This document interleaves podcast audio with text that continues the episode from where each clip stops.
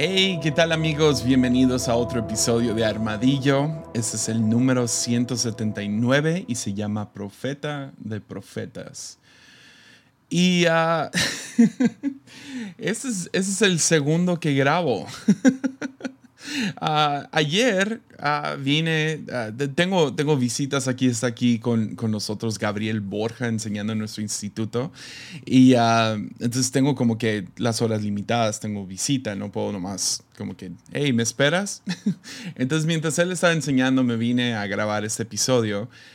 Y no sé qué pasó, cada 30 minutos tengo que apagar la cámara, volverla a prender por razones de la cámara. pero mientras lo apagué, muteé el micrófono, tomé agua, tomé un segundo de descanso y a volver, ¿no? Pues no le quité el mute. Entonces grabé medio episodio con el micrófono apagado. Entonces, aquí estamos de nuevo. Toma dos con este episodio. Y ah, ahorita le entramos. Uh, primero, a lo mejor uh, ya, lo mejor, estoy seguro que ya saben, pero si quieres apoyar este canal, este podcast, puedes hacerlo en patreon.com, uh, diagonal Jesiah Hansen, lo puedes hacer desde un dólar al mes y la verdad nos ayudan bueno. Ahorita estamos uh, con un proyecto, ya llevo cuatro meses trabajando en remodelar un, un apartamento que teníamos aquí en la iglesia. Uh, se va a convertir en mi oficina, diagonal, estudio de armadillo. Entonces, no nomás puedo nomás entrar, tiene que estar bonito para la cámara. Entonces ha sido mucha chamba y mucho dinero. Entonces, pero tenemos grandes planes para Armadillo. Ah, quiero, quiero que esto siga creciendo y uh, no lo puedo hacer solo. Entonces, si tú quieres apoyar ese proyecto, tanto a nosotros como familia, uh, puedes hacerlo desde un dólar, como les digo, en Patreon. Si dices, no puedo apoyar Armadillo de esa manera económicamente, Siempre puedes apoyar compartiendo este video o estos audios, uh, compártelo a un grupo de amigos, etc. Nunca sabes quién necesita esta palabra.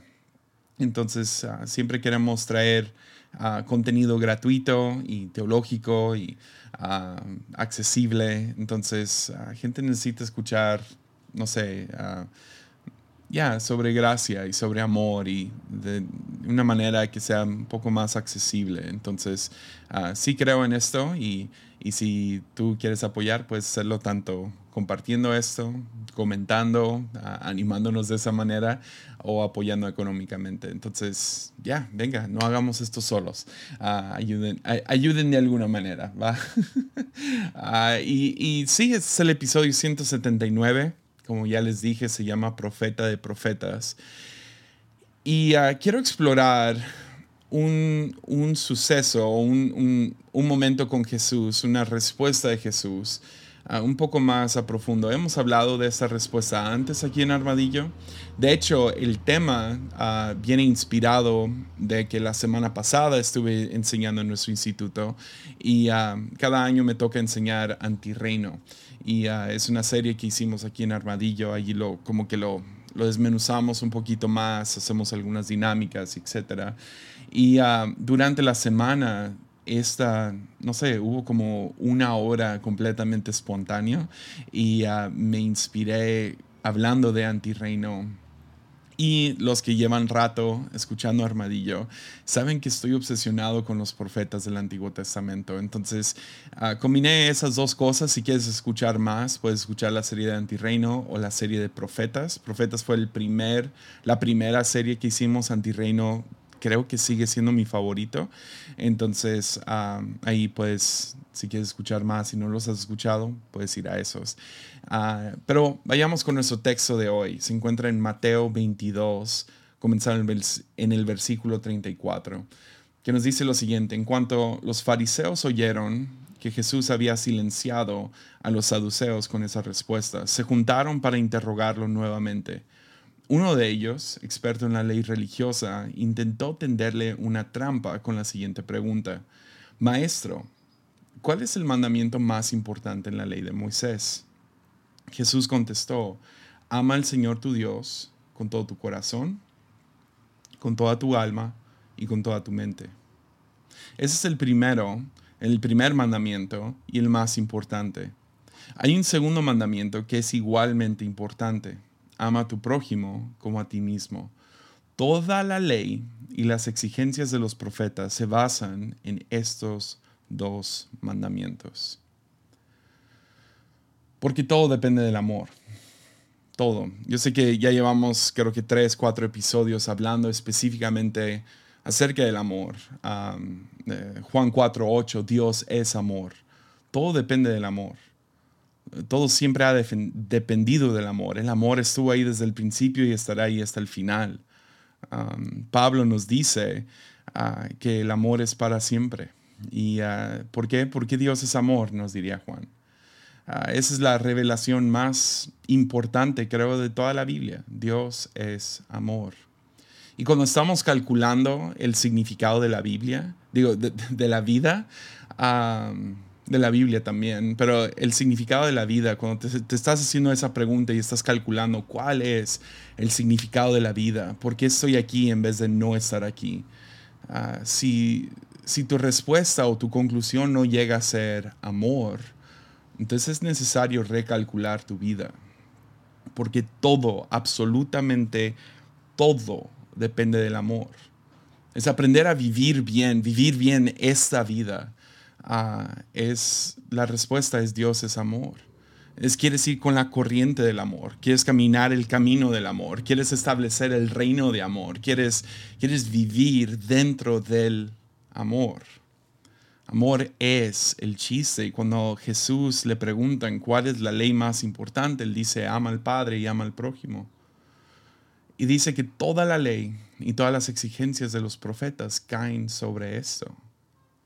Jesús predicó uno de los, uno de, el, el sermón, la predicación más importante en el Sermón del Monte. Y este sermón uh, mucho es... Uh, no, no, es, no es necesariamente algo nuevo. Jesús no está presentando algo nuevo. Realmente son como, ah, quisiera decir reciclado, pero esa es la palabra equivocada. Más bien aclarado. Está aclarando muchas de las cosas que, que enseñaban los profetas del Antiguo Testamento. Y mucho del Sermón del Monte es tanto cómo adorar como... Ah, entonces ahí tiene como que el Padre Nuestro y diferentes cosas acerca de cómo cómo interactuamos con Dios y cómo pensamos en Dios. Ah, tiene diferentes ah, partes donde habla acerca de la ansiedad y fe y cómo debemos de, tener fe. Y luego por otro lado, habla mucho acerca de nuestra relación con el prójimo. Entonces habla acerca de, da diferentes parábolas o diferentes enseñanzas cortitas en este Sermón del Monte, donde habla acerca del divorcio, cómo tratar con el chisme o cómo perdonar a, tus, a aquellos que te han ofendido. Ah, todo cae bajo estas dos cosas. Y justo al principio de su sermón, Jesús dice, no malinterpreten la razón por la cual he venido. No vine para abolir la ley de, Moisés o los escritos de los profetas. Al contrario, vine para cumplir sus propósitos. Ahora, lo irónico es que Jesús comienza diciendo no malinterpreten, sin embargo, muchos toman este versículo y lo malinterpretan de nuevo. Entonces Jesús está hablando acerca de no malinterpreten, yo no vine para deshacerme del, nuevo del Viejo Testamento y comenzar algo nuevo, una tradición nueva, sino yo vine para aclarar, yo vine para, para establecerlo, para cumplir con los propósitos de la ley y de los escritos de los profetas. Hoy en día lo malinterpretamos de otra manera y lo he escuchado así. Jesús vino para cumplir la ley porque nosotros no podíamos. Esto también es erróneo.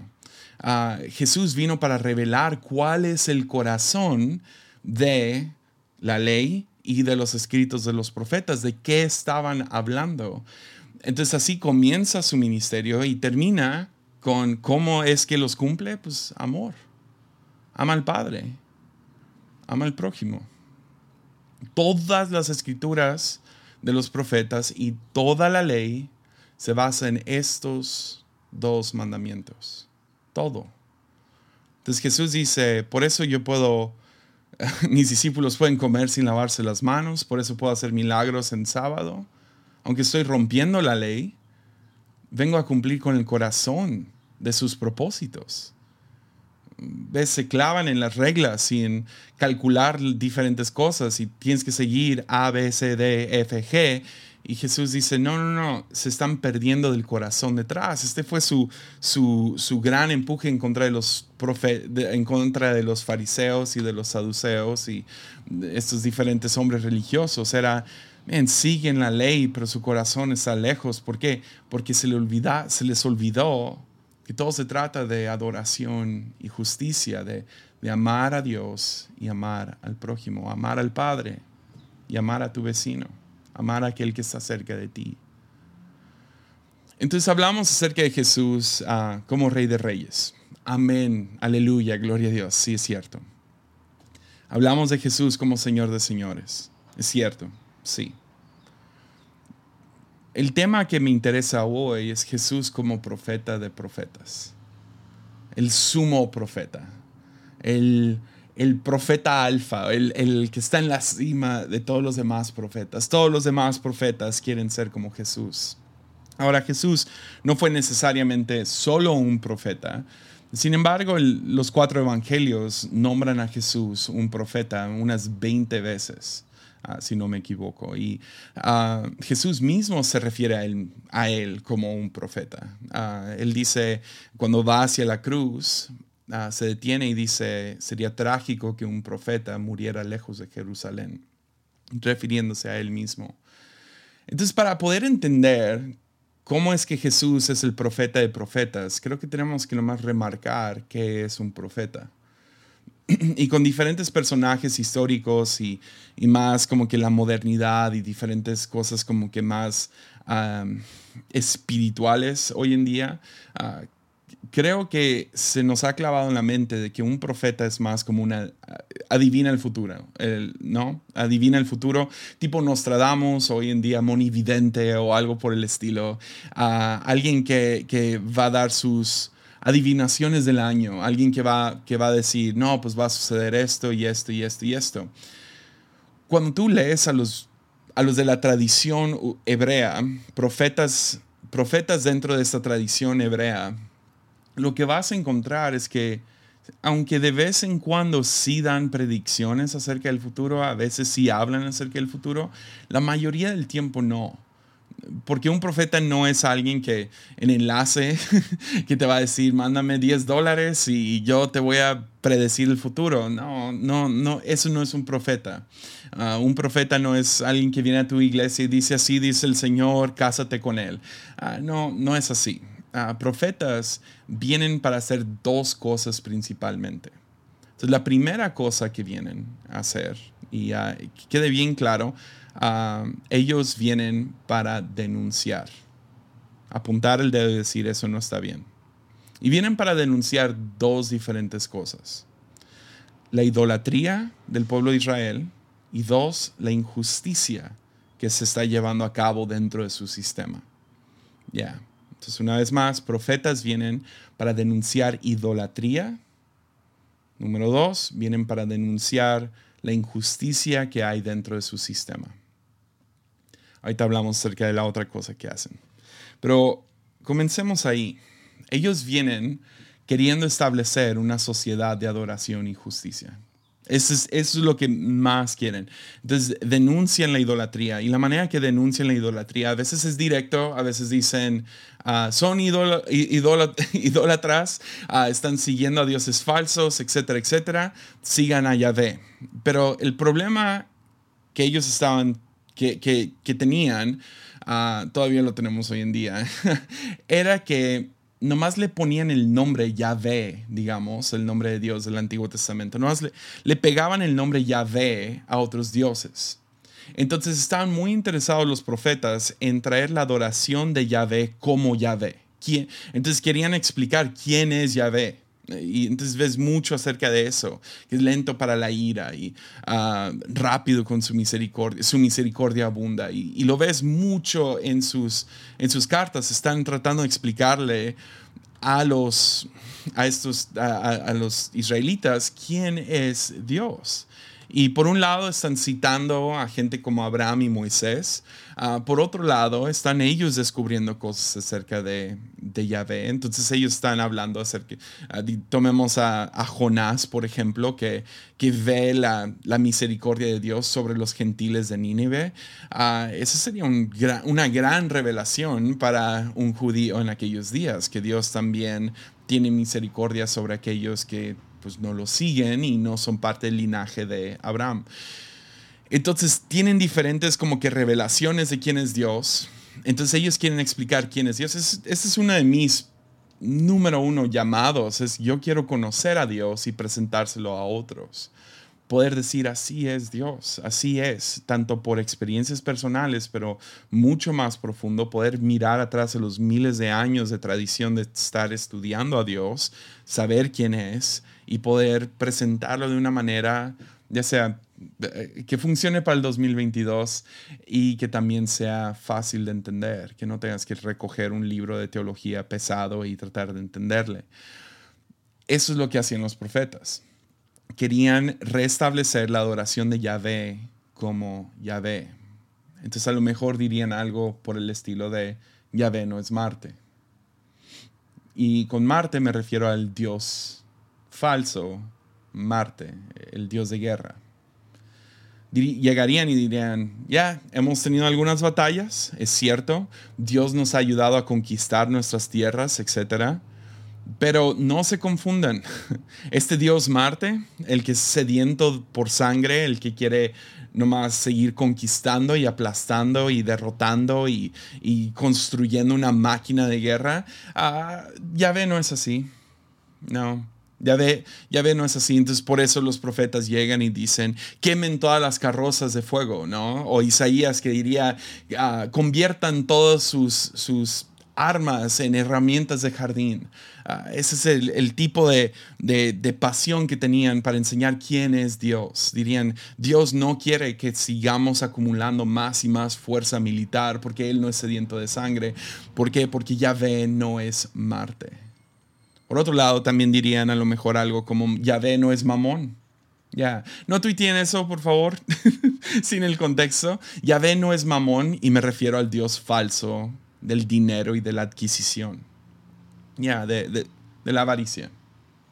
E, ese Dios que está tan, tan preocupado por llegar a un fin que es cómodo y seguro, que está dispuesto a aplastar todo lo que venga en, ese Dios que termina llamándonos a ver a gente ya sea como escalones o competencia. Y los profetas dirían, no, no, no, no. Los medios no justifican el, el fin. El fin no justifica los medios, perdón. No podemos aplastar al pobre, no podemos aprovecharnos y explotar a los que están necesitados solo para adquirir más dinero. No, ¿por qué? Porque Yahvé no es avaricioso. O llegarían y dirían algo como, ah, Yahvé no es Afrodita, la diosa del sexo. Yahvé no viene para satisfacer nuestras necesidades. Yahvé no está tan... Sí, el sexo es bueno, es, es algo bueno, necesario, es bueno, es disfrutable, trae placer. Sin embargo, el momento en que empiezas a adorar a esta diosa y empiezas a, desarrollar una lujuria tan fuerte que deshumanizas a tu prójimo, la conviertes a una mujer en un objeto en vez de la hija de Dios que es. Ya, ya estás, ya, estás mal. ¿Por qué? Porque Dios, ya ve, no es Afrodita. Porque algo que enseñan vez tras vez es cómo adoras o a quién adoras determina uh, cómo vamos a tratar al prójimo. Los, los, profetas, específicamente Amós, desarrollaron una manera para poder medir cuánto amas a Dios. Porque seamos honestos, o sea, si tú llegas con alguien y tú dices, tú no eres, tú no amas a Dios, y podrían decir, sí, yo amo a Dios, yo amo a Dios. ¿Y cómo lo mides? Pues los profetas dijeron, se mide por cómo tratas a tu prójimo. Porque a quien adoras determina cómo tratas al prójimo. Entonces, si adoras a Mamón, digamos, vas a explotar al pobre porque nomás se trata de adquirir más dinero. Si adoras a Marte, entonces todo se trata del poder y poder enforzar y, aplastar a tu rival. si ves a Dios como Afrodita, tú vas a hacer lo que sea por satisfacer tus necesidades temporales. Y vas a tratar mal a tu prójimo en, en medio de eso. Entonces la manera que llegaban los profetas a denunciar, digamos, a un rey o un sacerdote corrupto, es que decían, sé que no amas a Dios por cómo estás tratando al más pequeño de estos. Ya, por cómo tratas al prójimo, por cómo tratan a... ¿Ves? ¿Por qué están construyendo Israel, un pueblo de esclavos que fue rescatado de Egipto? Ahora están construyendo un templo para el Dios que los rescató de Egipto con esclavos.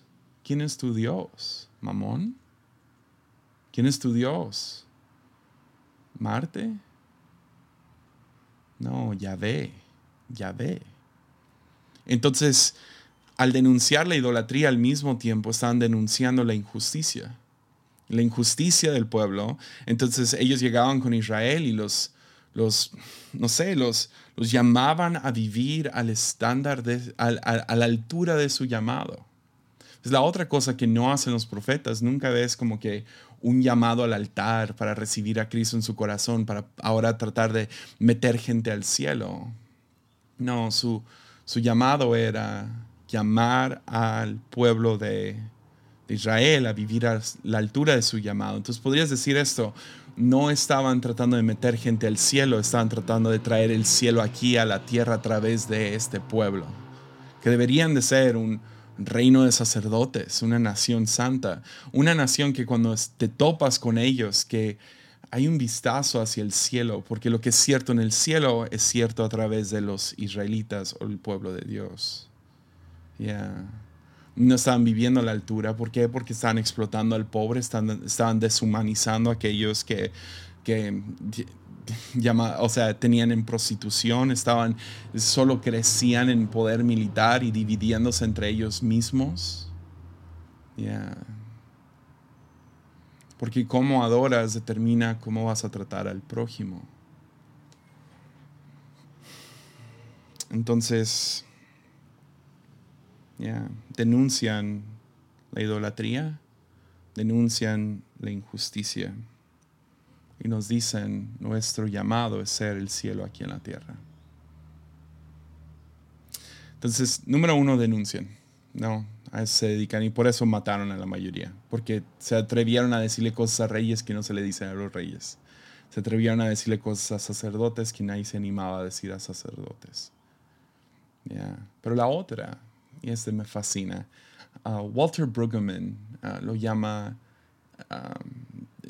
llama este, este lado de, los profetas, ah, y desde que lo vi ya no lo puedo dejar de ver, ah, lo llama, practicaban algo que Walter Brueggemann llama ah, imaginación profética.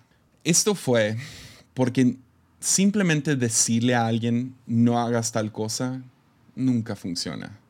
O sea, ¿quién deja de robar simplemente porque les dijeron, deja de robar? Oh, sorry, no sabía. ¿Sí me entiendes? O sea, no funciona así. Tienes que poder presentarles con algún tipo de esperanza que si dejan de hacer algo, la vida va a ser mejor.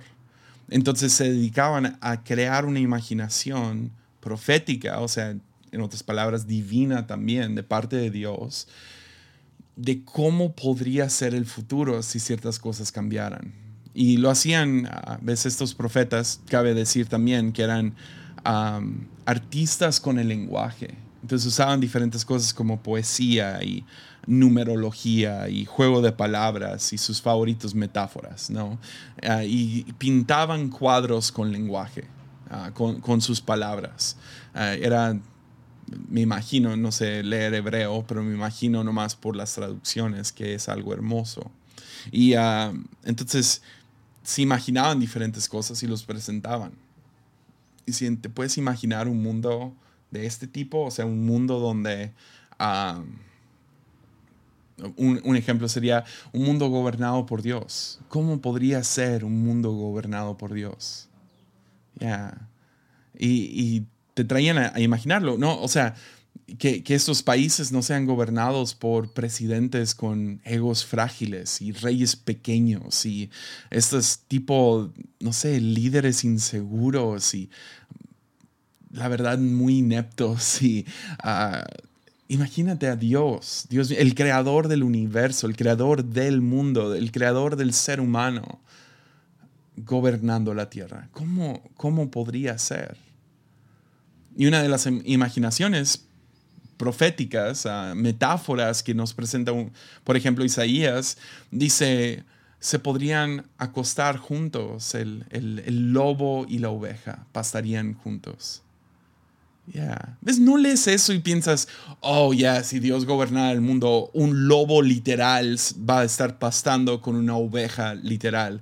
No, no, lo lees como metáfora, es una metáfora porque el problema que tenemos en el mundo no es que estos caninos salvajes están comiendo a, los, al ganado inocente. Ese no es el gran problema. El problema es que los fuertes están explotando y devorando de manera predatoria a los débiles.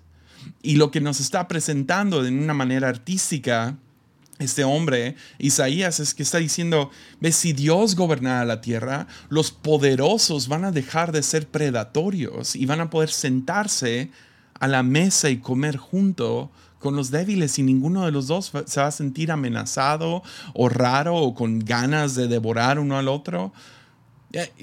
Y es ahí donde denunciarían y te dirían, si tú estás en un estado poderoso, donde tú tienes poder, dinero, estás encima de otros que tú podrías cortar a alguien en pedazos con tus palabras o con tu dinero o tu influencia o tú tienes acceso a un abogado y ellos no.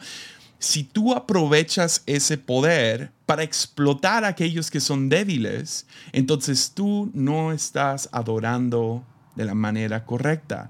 Tú, tú, no estás adorando a Yahvé porque ves, si adoraras a Yahvé no harías estas cosas. Porque si Yahvé es el que reinas en tu corazón, no explotarías al débil no te aprovecharías del débil.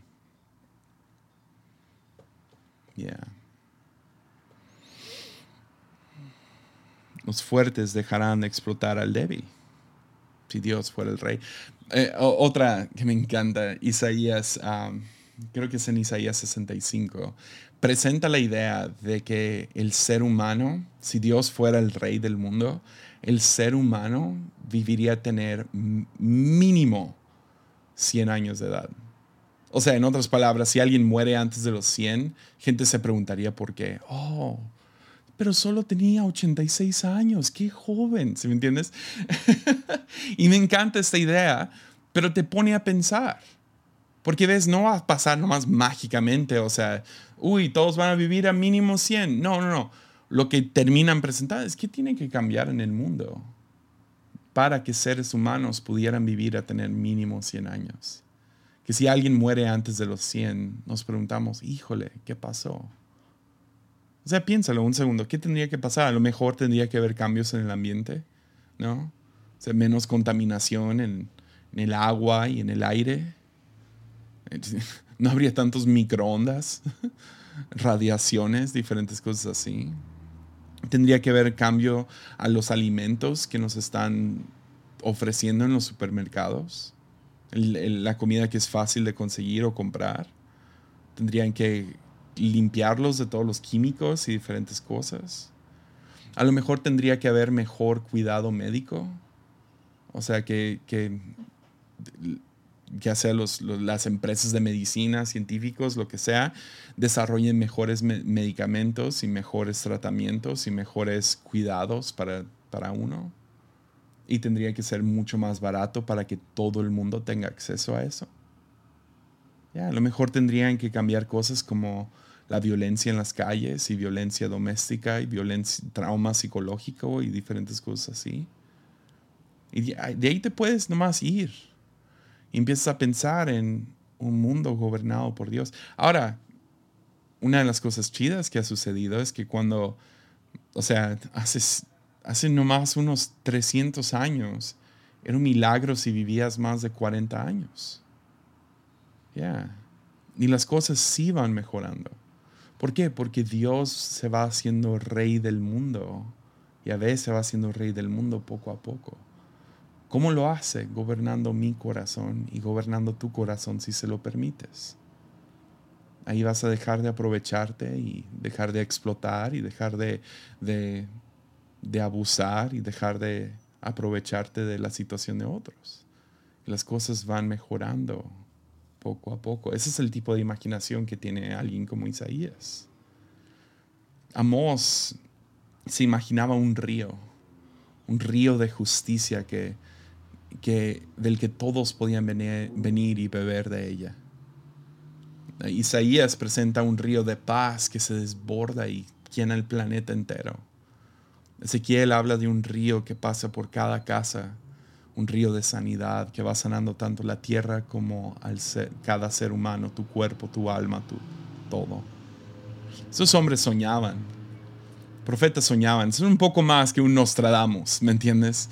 Ah, de vez en cuando hablaban acerca del futuro y latinaban, pero soñaban, soñaban, soñaban con un mejor futuro, soñaban con una mejor sociedad, una sociedad tanto adoradora como justa una sociedad que ama al Padre y ama al prójimo.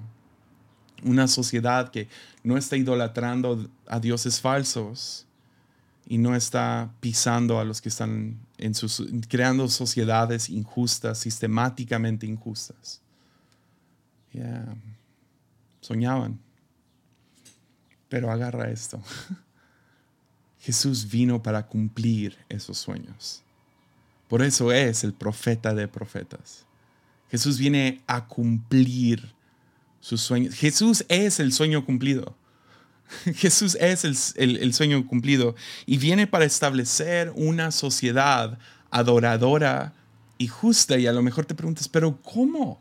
¿Pero cómo? ¿Cómo va a poder reacomodar el mundo? Reacomodar como sean las cosas, para que un ser humano viva a los 100 y que el lobo paste con, el, con la oveja. ¿Cómo? La respuesta es simple, es amor.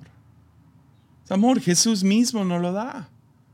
Vengo a cumplir con los propósitos de la ley y de los escritos de los profetas. ¿Cómo? Pues todos los escritos y toda la ley que hay bajo dos mandamientos. Es amor. Es amor. Ama al Padre y ama al prójimo.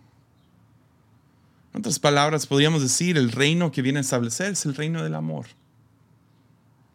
Cuando quieres hablar acerca del cielo y un día vamos a estar en el cielo, no, no, el cielo puede venir aquí, se llama amor. Amar al Padre, amar al prójimo. Cuando, cuando Pablo habla acerca de prosigo a la meta, ¿cuál es la meta? Amor. Amor siempre todo se trató del amor. Amor no es Dios, pero Dios es amor. Y cuando amamos al Padre, aprendemos a amar a nuestro prójimo, ahora estamos encarrilados en esto que se llama vida y ahora podemos vivir la vida que Jesús nos promete, vida y vida en abundancia. Entonces Jesús lo predicó. Uy, que lo predicó. Man, en una ocasión alguien dice, ok, ok, pues ¿quién es mi prójimo? Dices que debo de amar a mi prójimo, pues dime quién es. ¿Es un vecino? ¿Es alguien de la misma nacionalidad que yo? ¿Habla el mismo lenguaje? ¿Va al mismo templo? ¿Quién es mi prójimo? ¿No? ¿Quién es? Dime quién es mi prójimo. Y Jesús lo extiende tanto, tanto, tanto, que termina, cada vez lo expande y lo expande y lo expande hasta el punto de decir, ama a tu enemigo, no nomás a tu prójimo. A lo mejor te preguntas, pero ¿por qué? ¿Por qué amar a mi enemigo? Pues porque así es el Padre. Y si adoras bien, vas a tratar a tu prójimo bien. Tu Padre ama a tus enemigos. Por lo tanto, si amas al Padre, por ende, por consecuencia, terminas aprendiendo a amar a tus enemigos. Y lo expande con parábolas, historias, esto y lo otro, diferentes ejemplos, muy similar a los profetas con esas metáforas, poesía, juego de palabras. O sea, ¿qué pensamos que son los milagros? No son trucos de magia para que crean en mí, tipo David Blaine en la calle. Uy, para sacar mi, no sé, mi, mi, serie en la tele de yo y mis trucos de magia. No. Milagros son un grito de amor. Es, es, es, Dios amando al mundo. Desde cambiar el agua en vino hasta resucitar a, a Lázaro, todo grita amor. Vino amando al prójimo y amando a Dios. Su estilo de vida.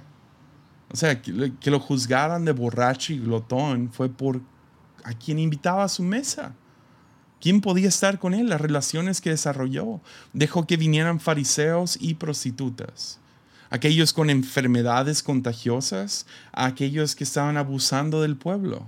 Dejó venir discípulos que no, que no, no tenían, no sé, experiencia en la escuela, hasta Judas y hasta Juan. Uno que lo traiciona y otro que se acuesta sobre su pecho para escuchar su corazón. Su mesa estaba abierta a todos. Su estilo de vida gritaba amor. Jesús viene para cumplir los propósitos aún en su muerte misma. Es en la cruz una de las cosas que aprendemos acerca de nuestro Dios, acerca de Dios, es que ese es un Dios que prefiere morir que matar a sus enemigos. Que aún en la cruz misma nos está gritando amor. Todo se trató de amor.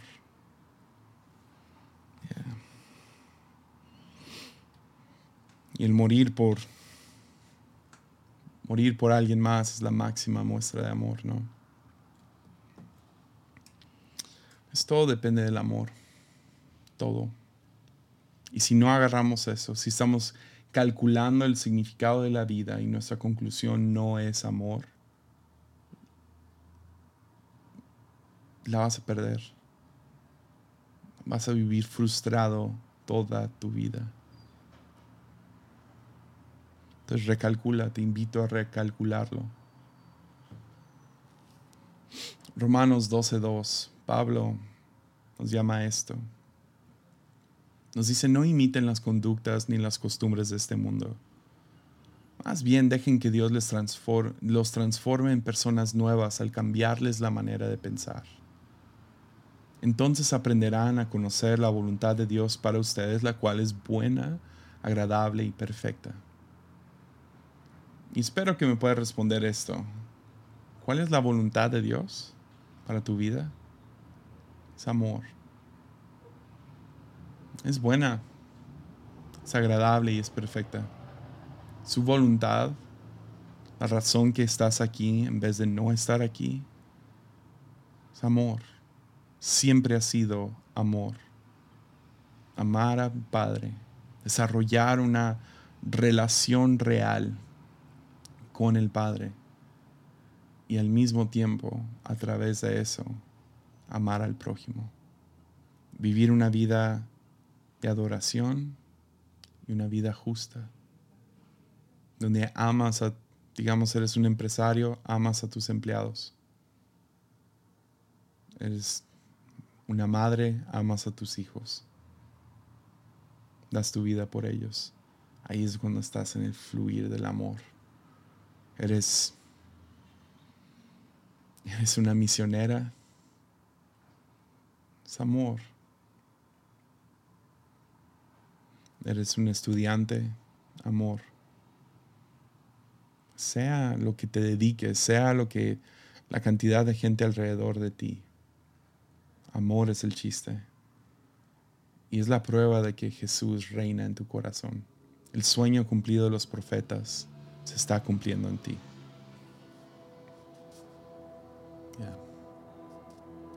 Entonces vamos a terminarlo ahí. Nos vemos aquí la próxima semana. Animu.